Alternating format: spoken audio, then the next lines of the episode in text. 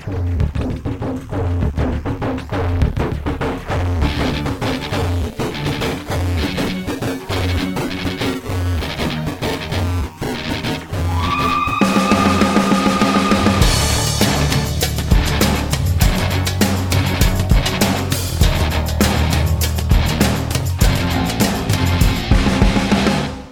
Produit avec le soutien de la MDJS. Bonjour à tous et à toutes, vous êtes sur Radio Ma'arif, votre podcast préféré, n'est-ce pas?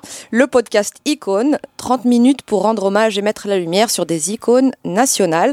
Alors vous connaissez le principe, il y a deux personnes qui vont défendre chacun leur icône de prédilection et ceux qui s'y collent aujourd'hui sont à mes côtés. J'ai nommé Mehdi Bouzien, acteur associatif, ou la khair d'ailleurs, en fonction de l'heure à laquelle vous nous écoutez, et Reda Allali, l'illustre fondateur de ce podcast. Salut Bonjour monsieur. Ouais, acteur associatif.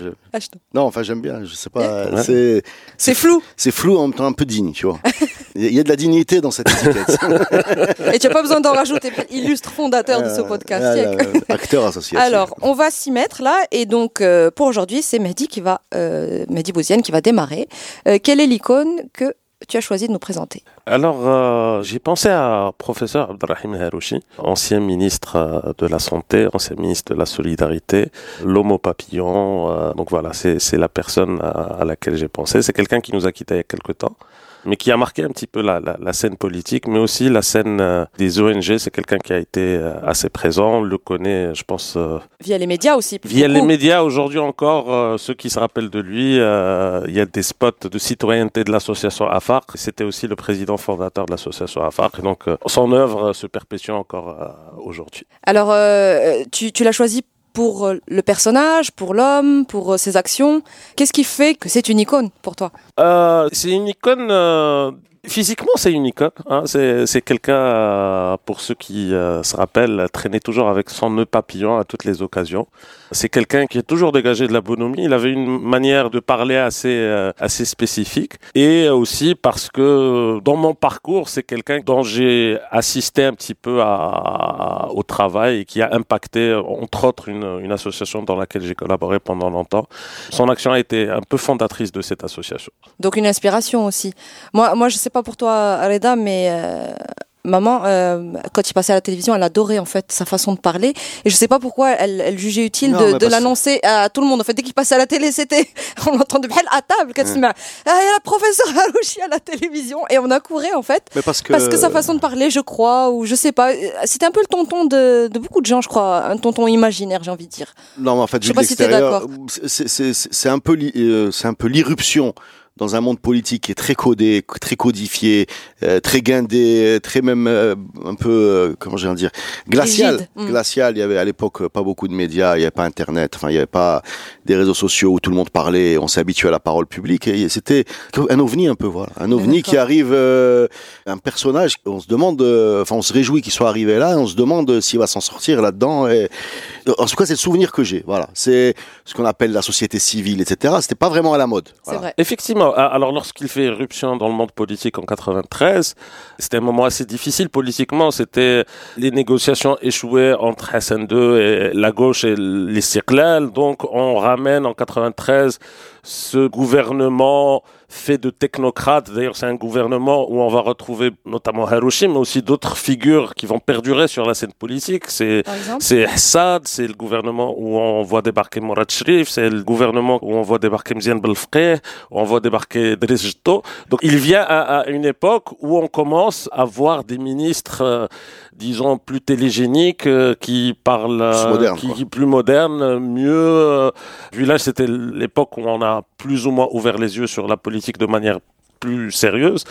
Et donc avoir effectivement cette icône avec ça, je, me rappellerai toujours de son nœud papillon, euh, faisait un petit peu tâche dans le paysage médiatique. Après, j'ai pas beaucoup de souvenirs sur sur ce qu'il a laissé, bien que les gens qui le connaissent dans la médecine euh, parlent d'un très bon chirurgien, pédiatre chirurgien. On se rappelle de lui éventuellement comme un bon ministre de la Santé. C'est un bon pédagogue apparemment aussi, beaucoup dans la bon transmission. pédagogue, Mm. c'est quelqu'un qui a beaucoup travaillé à la faculté de médecine, qui a beaucoup travaillé sur la transmission, effectivement. Mais je connais pas très bien cette facette-là, disons, scientifique ou la médicale d'El Harouchi. Mais c'est quelqu'un qui a laissé bonne impression dans ce domaine. Et puis, effectivement, euh, c'est quelqu'un que les gens aiment bien regarder parler. Avec son, son pas son accent, il, il avait une un manière... flow, il avait un Il flow. avait un flow, il avait un flow intéressant qui faisait que ça faisait plaisir de l'entendre et de l'écouter. Et pédiatre de formation, donc c'est peut-être aussi un peu ça, peut-être qu'il nous parlait tous, à tous, comme des petits enfants. Non, mais il y a- il y, a un côté euh, vrai en fait dans le bonhomme. Voilà, c'est ça. C'est-à-dire Ouais. que que ce soit dans le fond et dans la forme, euh, on, a, on a tous l'impression que c'est quelqu'un qui nous parlait. Bah oui, mais de toute façon, tous les Marocains euh, voient les médecins. Oh, non, mais c'est vrai. On est et surtout, surtout les, les, les, les pédiatres, etc. On a, on a l'habitude de les écouter. Ils sont très importants pour nous et on se retrouve comme ça avec euh, ce, ce bonhomme-là qui nous parle un peu comme ça. Et c'est moi, c'est le souvenir que j'ai. Alors, euh, je sais pas très bien quel est son parcours avant. Alors son parcours avant, je- Bah, de médecin, je crois, que la euh, France avec euh, Cochin, je crois, il, il me semble. En France, euh, il est rentré, il a exercé euh, la fac de médecine, il a été professeur de médecine, très apprécié euh, au niveau euh, ici au niveau de Casablanca. D'ailleurs, euh, je, je pense qu'après sa son Il est décès, Casablancais? je, je sais sais pas s'il est Casablancais, mais en tout cas, il a Ok. il, il a longtemps vécu à Casablanca. D'ailleurs, après sa mort, on dédie en son nom aujourd'hui à l'hôpital des enfants du CHU porte le nom du professeur Harouchi. C'est quand même, c'est-à-dire même dans la communauté médicale, on lui reconnaît, euh, Ce on statut lui reconnaît ce, ce, finalement. ce- ce statut. Non, moi, j'aimerais bien, par contre, en savoir plus sur le le fait qu'il ait inspiré la vocation euh, associative Tadam. de. Ah, de- ah. Ah, je, veux, je veux savoir. Euh, Tu vas pas t'en sortir de- comme de- ça, hein. Il y a, y, a, il y, a, il y a deux événements qui m'ont fait penser à professeur Harouche. Je ne sais pas si tu te rappelles, vers 2004, il y a le roi qui visite le- l'orphelinat d'Ain. Donc il fait une visite avec les Harouchi, avec le Wali, avec toute la... Mais les ministres, là, Halouchi. Il est ministre De la de, la solidarité. Non, non, euh, c'est- alors c'est son deuxième passage par le gouvernement. On est sous l'ère euh, Jto, c'est le deuxième gouvernement Jto, donc euh, il fait appel à lui pour diriger le, le ministère de la solidarité. C'est un ministère assez récent. hein. C'est un ministère qui a beaucoup euh, été rattaché à différents au, au travail, la jeunesse, etc. Et donc c'est la une des premières fois où ce ministère euh, devient un ministère, un département plein, avec le à sa tête. Et il visite l'orphelinat d'Ain donc on a une façade euh, Parfaite. parfaite euh, qu'on présente au roi. Et là, Harouchi arrive à, à sortir du, comment on appelle ça, du, Circuit. du circuit officiel, quasiment prend le roi par la main, au détour d'un couloir, il se retrouve dans une euh, Dans la vraie vie. dans un autre bâtiment et là les, les conditions sont catastrophiques. Alors ce bâtiment c'est quoi exactement? Et d'ailleurs cet événement donnera lieu à, à une loi etc. C'est- C'est-à-dire c'est un événement qui ne s'arrêtera pas à la Radba et donc il tombe dans un bâtiment complètement délabré avec des conditions que vous ne pouvez pas imaginer et avec beaucoup de jeunes adultes ou d'adultes dans ce bâtiment. En fait, il s'agissait d'une dépendance dans laquelle tous les enfants de l'orphelinat ou qui ont dépassé les 18 ans d'âge Sont relégués sont là-bas dans des conditions vraiment à la limite de l'humanité. Donc vous pouvez imaginer euh, des adultes à côté d'un orphelinat où il y a des enfants, euh, avec à peine un, un mur euh, pas très étanche euh, entre les deux. Et donc tout ça va faire éclater une véritable euh, Colère. une véritable colère. Bah, il y a quelques dizaines de personnes qui se retrouvent. euh, Mais c'est filmé, ça, quand tu dis c'est documenté. Alors c'est filmé. euh, le, le, le- J'ai essayé de retrouver la vidéo, mais c'est filmé. Je me rappelle très bien. Ça, ça passait sur la RTM et sur 2M, et ça avait fait la, la, la une des journaux. euh, donc pendant les, les quelques jours après cette visite, bien évidemment, euh, l'ouverture de chaque journal télévisé, c'était euh, arrestation de Flaine, arrestation de Flaine, qui était plus ou moins ah, c'est arrivé aux arrestations. Ah oui, oui, oui, il y a des gens qui ont passé, qui passaient de la prison. Non, mais ce qu'il faut retenir aussi, c'est le courage du bonhomme qui fait dévier le roi déjà d'un circuit Oui, officiel oui, oui. et, et qui va faire exploser une administration, en fait. qui va faire et- exploser et- une administration qui va qui va faire aboutir. C'est pas facile, quoi. Alors euh, après ça, on aura une loi, la loi 1405, euh, qui gère les établissements de protection sociale, qui va chambouler la manière dont travaillent les orphelinats. Euh, Après, comme toutes les lois, on peut rediscuter, comme toutes les lois prises dans ce cadre un peu tendu, etc. C'était pas la plus bénéfique des lois, in fine, mais mais de ce détournement, euh, il y a eu un, changement assez, assez important. J'imagine qu'il a eu des, ennemis après ça. Le, euh, qu'il y a eu des ennemis. D'ailleurs, quand on lit, on dit euh, voilà que c'était aussi un petit règlement de compte entre. Ah il, y a, il, y a, il, y a, plusieurs, il y a plusieurs interprétations de.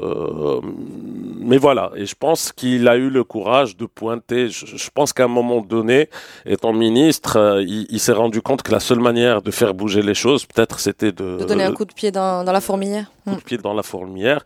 Effectivement, par la suite, euh, son administration, l'entraide nationale qui gère ces établissements, a beaucoup amélioré pendant un certain temps sa manière de travailler de manière à...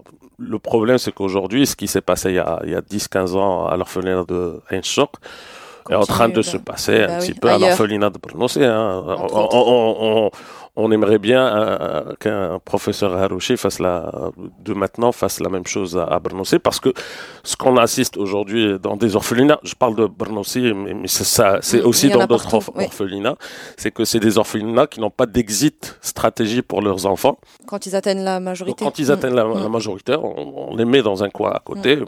et voilà comment on règle les, problèmes. ah bah avant de passer à la prochaine icône, on va quand même essayer de répondre à, à la question de Reda, et donc tout ça inspiré du courage chez Mehdi euh, Il faut, qu'on réponde quand même, sinon il va m'en vouloir après. Hein. Qu'est-ce que ça a inspiré toutes ces belles choses? Je parlerai du deuxième petit événement. Euh, c'est plus lié à, au travail que j'ai fait pendant quelques années auprès de la Fondation marocaine de l'étudiant. Il était ministre de tutelle. Alors, Fondation marocaine de l'étudiant, c'est une association qui donne des bourses d'études supérieures aux bacheliers issus justement de ces orphelinats, ceux qui sont arrivés à, s'en sortir avec de bonnes notes et un bac, ils, les prennent en charge. Et Harushi, euh, à l'époque, je pense 2004, il avait été invité par cette association pour assister à un dîner de gala pour lever des fonds. Et euh, une des rares fois où un ministre, devant un public, prend un engagement en disant ce que vous faites, c'est très bien, je vais vous aider eh ben, lundi d'après, euh, les téléphones avaient commencé à, bouger pour signer des conventions. Et sincèrement, ce qu'il a fait avec cette fondation a permis à cette fondation aujourd'hui qui, euh, en 2004, c'était une fondation petite avec quelques dizaines de bacheliers bénéficiaires. Et grâce à l'appui du ministère et de l'entraide nationale, entre autres, euh, avec l'appui de Harushi, cette association aujourd'hui est devenue une grande association qui gère euh, pratiquement 2000 étudiants boursiers. Et donc voilà, c'est quelqu'un qui n'avait pas peur de bousculer son administration pour accomplir le travail dont il euh, se pensait investi. Tu as parlé de l'orphelinat de aussi, j'ai eu l'occasion d'y faire euh, je pense deux, trois ou peut-être plus de concerts là-bas. C'est des lieux où, enfin nous, nous on vient pour jouer, on essaie de, donner ce qu'on peut donner, et de, repartir. Euh, ce qu'on peut donner, c'est un concert. Et j'ai vraiment des souvenirs très très frappants de, ces moments parce qu'il y a une énorme intensité. C'est un sentiment très bizarre, d'un sentiment de joie vis-à-vis de l'intensité de ce qui se passe à ce moment-là. Parce que c'est pas un concert normal. Et en même temps, une impression de tristesse qui t'envahit quand tu vois euh, la fameuse no exit stratégie dont tu parlais, etc. Voilà, c'est tout ce que j'ai à rajouter parce que c'est c'est donc évidemment euh, tous les gens qui font euh, vivre et, survivre ces endroits-là méritent euh, plus, grand, plus grand respect. Complètement. On fait du coup une petite pause et on revient pour la deuxième icône.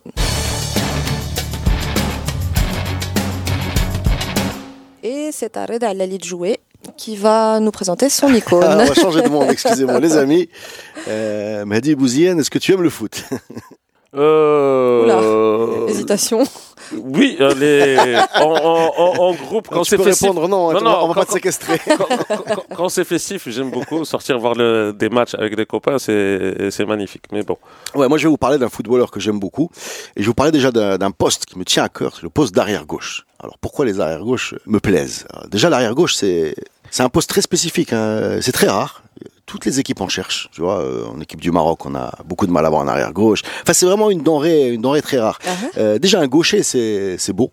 Maradona, ça, c'est cette espèce de déséquilibre qu'il induit dans la conduite de balle. C'est quelque chose que quand tu regardes du foot, c'est c'est quelque chose que tu sens très vite, surtout que les gauchers sont très souvent euh, plus gauchers que les droitiers ne sont droitiers. Voilà. Donc ça donne quelque chose d'un peu exclusif dans leur jeu. Je suis pas sûr d'avoir compris cette phrase. C'est-à-dire que quand tu es gaucher, tu as, enfin quand tu es droitier, très souvent tu C'est plus évident quand c'est gaucher, c'est plus évident? Non, c'est-à-dire quand tu es droitier, euh, tu peux avoir un bon pied gauche. Ok. Voilà. Et donc tu as plus ou moins les deux pieds, Ok. pas dans les mêmes proportions. Quand tu es gaucher, très souvent tu es très peu droitier, ce qui est une espèce d'exclusivité, c'est qu'on te trouve très souvent dans, dans, le côté gauche et en particulier à ce poste d'arrière gauche qui, alors je vais pas faire un, une grande envolée, mais si je vais la faire sur sur euh, le, on insiste, on insiste. le latéral. Le latéral, c'est le poste qui a énormément évolué. Au début, l'arrière gauche, c'est quand tu joues en foot amateur, c'est le bonhomme, ben voilà, qui on n'a pas de, de, bon gaucher, ben on va mettre quelqu'un là-bas pour boucher le trou, pour essayer que d'empêcher que les gens passent par là-bas. Et c'est vraiment quand tu en as un bon, alors là l'équipe est transfigurée. Voilà. Alors on peut parler de Maldini, le grand élégant milanais arrière gauche. On peut parler de Roberto Carlos, le surpuissant défenseur brésilien, de Marcelo qui est quasiment un ailier. Et chez nous, on a eu Abdelkarim El Hadrioui. Voilà. Ce Abdelkarim Hadrioui, alors il a un parcours euh, parfaitement classique, né à César, comme beaucoup de grands footballeurs papa qui est président du, du, club de deuxième division de César, donc famille de sportifs, repéré très vite par les phares. Et à l'époque, quand tu es repéré par les phares, tu es convoqué. On parle de quelle époque voilà, il, est, il est né, je pense, en 72. Donc, il arrive au phare euh, dans les équipes de jeunes je vais, euh, à, à 15-16 ans. Donc, on, on, est, on est dans, ouais, on est dans la fin des années 80. D'ailleurs, c'est Faria, hein, c'est Faria qui le place sur l'aile gauche euh, tout de suite parce qu'il est plutôt défenseur central. Et il s'installe dans l'équipe du Maroc début des années 90 et il va occuper ce poste jusqu'à fameux match de 2001 où le Maroc se fait éliminer par le Sénégal en Coupe du Monde. Donc, c'est quelqu'un qui va occuper le poste d'arrière gauche. Longtemps. Une dizaine d'années dans l'équipe nationale. Et va l'occuper euh, de façon particulière particulièrement efficace. Euh, c'est quelqu'un qui était rarement blessé, très peu de rouge. Le joueur discret, vraiment le, le modèle de l'abnégation du joueur un peu vintage euh, des années 90. Pas bling bling pour ouais, un sou, tu vois. Plus, ouais. ouais qui fait son mettre boulot, en opposition avec Daoudi qui était le, le, la star, le, ouais, la star sur, sur le même côté. D'ailleurs, Louzani les a fait jouer l'un derrière l'autre parce qu'il il, il, il, voulait les deux et en même temps ils étaient plus ou moins dans le même poste. C'est pour ça qu'on a eu Daoudi au milieu de terrain et, et Hadrioui derrière lui. Et pourquoi Hadrioui est exceptionnel? Hadrioui est exceptionnel pour une raison très simple, parce qu'il a une qualité de pied gauche, une qualité de centre euh, magnifique. Typiquement, c'est le bonhomme qui nous donne deux qualifications à la Coupe du Monde. Voilà, c'est assez incroyable. En 93, le Maroc joue contre la Zambie. Centre de Hadrioui, tête de l'Récy, but, qualification à la Coupe du Monde. 1-0. Quatre ans plus tard, Maroc-Ghana à Casablanca, centre de Hadrioui, tête de la Rib, but, qualification à la Coupe du Monde. Donc c'est le bonhomme qui nous a donné deux qualifications à la Coupe du Monde sur ces deux centres du pied gauche. Et le deuxième, celui du Ghana, est important parce que quand vous le regardez, vous allez vous rendre compte d'une particularité technique très importante chez Abdelkrim Hadrioui, c'est qu'il est capable de centrer sans déborder. Un peu comme Beckham. C'est-à-dire que tu n'es pas obligé d'aller jusqu'au fond de la ligne de touche pour euh, remettre en retrait. Tu as une qualité de centre, ce qu'au font très bien aujourd'hui des joueurs plus récents comme euh, Alexander Arnold de Liverpool, des gens comme ça qui sont capables d'avoir un, une super qualité de centre sans être obligés d'aller déborder, etc. Et c'est typiquement euh, ce que faisait très bien Hadrioui, qui a eu donc cette carrière-là, qui fait donc deux coupes du monde 94 et 98, qui signe ensuite au Benfica. Alors Lisbonne, plonge, ouais, Lisbonne, ouais, et qui fait un, un, chouette passage à Benfica. Ensuite, il va aller à l'AZ Alkmaar euh, hollandais où il va faire euh, effectivement, euh, bah, il va être titulaire tout simplement. Mm. C'était l'époque où on pouvait aller de là en première division européenne majeure sans avoir véritablement de problème de niveau. Lui, il a eu un autre problème, ça nous plonge dans le football des années 90, c'est que les joueurs des phares avaient des statuts, je pense, en tout cas peut-être lui, de gendarme ou de militaire et donc ils n'étaient pas transférables. C'était des joueurs que les phares ne vendaient pas. C'est-à-dire qu'on avait euh, une possibilité de transfert. Il fallait l'autorisation de la fédération. Mm. Les phares ne donnaient pas d'autorisation. Abdelkrim Hadrioui avait donc trois offres, une de Chelsea, une de Benfica et une autre du Sporting. Euh, Chelsea, ça a capoté pour une raison terrible, c'est que les recruteurs de Chelsea ont un accident d'hélicoptère. C'est fou. Mm. Et donc, c'est Hassan II lui-même. Alors, on est vraiment dans, dans le foot oui, des oui. années 90. Il faut se mettre de, dans, ouais, dans le mood. C'est Hassan II qui l'autorise à quitter le Maroc et qui choisit qu'il ira à Benfica. C'est pas très loin, en plus. On, on est dans un. Bah, il y avait voilà, il, lui dit- il, le, il le dit, il le Oui. dit, voilà, c'est le roi qui a choisi ma destination. Je suis allé à Benfica, euh, j'ai fait une chouette carrière, je suis allé à la Z Alkmaar. Et Hadrioui nous, nous permet vraiment de mettre le spotlight sur, sur des joueurs qui sont en fait nés trop tôt. Dans le sens où quand tu vois aujourd'hui eh ben, son salaire à Hadrioui au phare, c'est 2500 aujourd'hui. dirhams par mois. Oui. Euh, alors, on a beau être dans les années 90, peut-être le niveau de vie. même. Oui, c'est quand même pas, c'est Mm. pas la, la, la- la- c'est pas la grande Ouais, gloire. voilà. ouais, ouais. Alors évidemment, quand il va, euh, et c'est des joueurs qui subissaient leur transfert plus que les initiés ou, ou bien qu'ils les contrôlaient ou bien qu'ils les négociaient. C'est-à-dire qu'on les, ok, tu peux partir, on va te mettre là. Opacité tr- complète sur la sur sur la, la Les les finances qu'il peut sur- avoir. ouais, ouais. Voilà, Mm. exactement. Euh, c'est le bonhomme qui était donc, je répète, jamais blessé, rarement des rouges, euh, efficace en défense, titulaire pendant des années et qui quitte l'équipe nationale sur la pointe des pieds à l'occasion du, du gros gros changement de génération qu'il y a eu euh, en 2001. Et c'est un jour auquel j'ai envie vraiment de rendre hommage parce qu'on euh, on a peut-être sous-estimé la qualité au moment où on l'avait. Quand on voit qu'aujourd'hui, depuis euh, quasiment 10 ans, on souffre pour avoir des arrières gauches, on est obligé de mettre Hakimi qui est droitier à gauche, ou enfin en tout cas c'est pas son, c'est on, pas son quand on voit tout ce qu'on a souffert pour essayer de, et parce qu'un arrière gauche fait la différence. Et Abdelkrim Hadrioui faisait la différence. Voilà. Eh ben, on en apprend euh, des belles. Je sais pas si.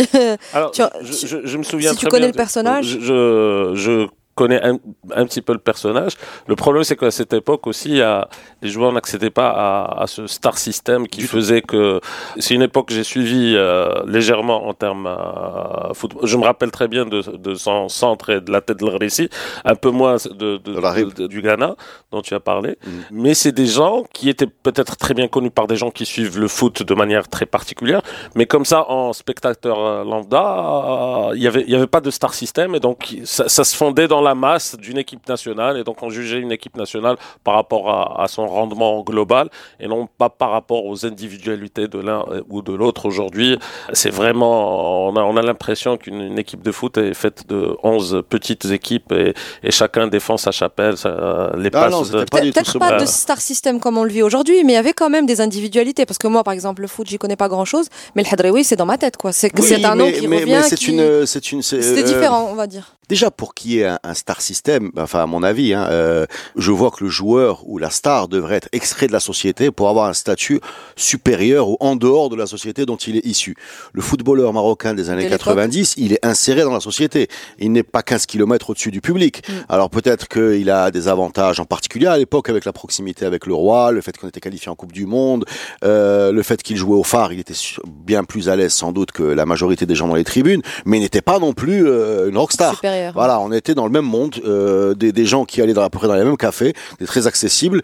Vous donnez pas d'interview, mais je n'ai pas d'image, de, de, de, de, son, de déclaration.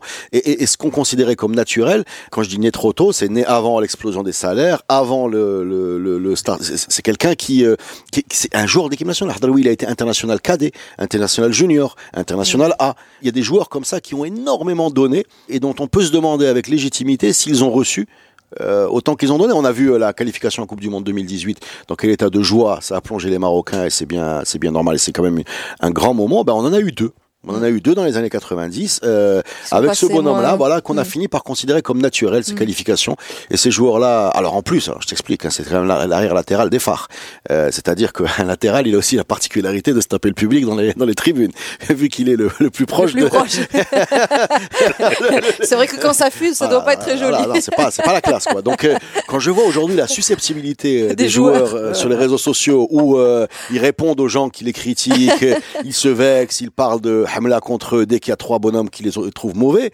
Est-ce que sont pris ces pauvres, ces pauvres joueurs des années 90, euh, comme typiquement Hadreoui qu'on avait sous le nez quand il venait jouer à Casa à moins de, alors que, et qui n'ont jamais répondu par un mauvais geste, une mauvaise déclaration. Et Dieu sait si on était abusif dans notre façon de, de, déstabiliser. Je le dis, hein, j'ai mauvaise conscience, j'ai mm. envie de m'excuser. mais, mais c'est aussi quelqu'un qui est, qui est issu du cru, mais qui a fait une bonne carrière internationale. Hein, oui, bah, c'est l'occasion de le redire. C'était des joueurs, toute la génération 98, euh, issu de Botola, et a signé. Euh, Tahal Khalej est parti aussi à Benfica. Euh, Chipo est parti en première ligue, il a fait du Coventry et compagnie. Euh, Nibet, n'insistons pas, il a, c'est la plus grosse carrière mm. qu'on ait eue, etc., etc. Bon, je vais pas tous les faire. Camacho a été très performant. On va les garder pour d'autres en, en, Afrique. non, c'était une génération qui est, Shiba a fait la, la, la Liga à Compostelle, oui, à Compostelle. En tout cas, c'est une génération qui est sortie de notre championnat et qui a signé dans les clubs européens et qui a joué d'ailleurs mm. sans, sans problème. Et c'était vraiment pour moi une génération que j'aime beaucoup parce que tu sais là cette défaite cruelle en 98. Enfin, tu gagnes 3-0 contre le contre l'Écosse et tu es éliminé par un, un penalty un peu foireux qu'on va accepter bien plus tard avec une deuxième vidéo. La défaite euh, c'est ce que je pense souvent, crée au moins autant de liens affectifs que la victoire. Voilà, cette espèce de, de la défaite cruelle est un, est un ciment social, c'est-à-dire le sentiment d'injustice partagé, partagé et, et, et, et les pleurs nationaux. et, d'ailleurs, ils, sont reçus à leur retour comme, comme s'ils avaient gagné euh, bah, la Coupe du Monde. Par le hein. sentiment d'injustice. À la limite, ça aurait euh, peut-être été peut moins. même mieux qu'une victoire. Bah, si tu passes, tu, je crois, tu tapes l'Italie, peut-être tu sors contre l'Italie la, la, la, tête. Bah, j'en sais rien. Mm. Mais toujours est-il que les pleurs de Basset, le, les coups de pied dans la bouteille de Henri Michel, tout ça, quoi, tout ça fait les, les gens abattus. Tu vois, un type comme Qui est quand même pas le, plus grand des sentimentales, qui prend un coup sur la tête, qui finit euh, par terre euh, dans la dernière minute. C'est un mm. scénario tellement dramatique, mélodramatique, que tu es à, parce que tu es dans le même état. Oui, en fait, à fleur, de, de, ton côté de la télé, c'est encore pire.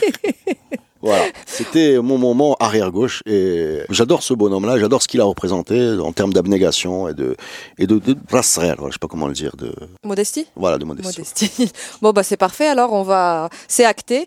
Euh, deux icônes aujourd'hui. Abdelrahim Harouchi, le professeur icône hein, pour son nœud papillon, euh, son sourire et, son, engagement associatif, et son retournement de parcours officiel aussi.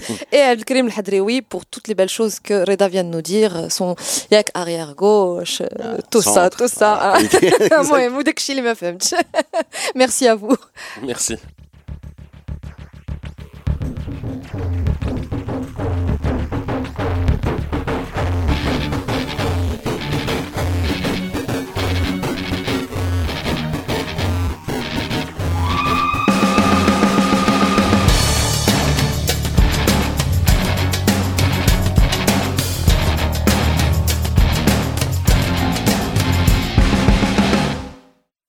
Produit avec le soutien de la MDJS.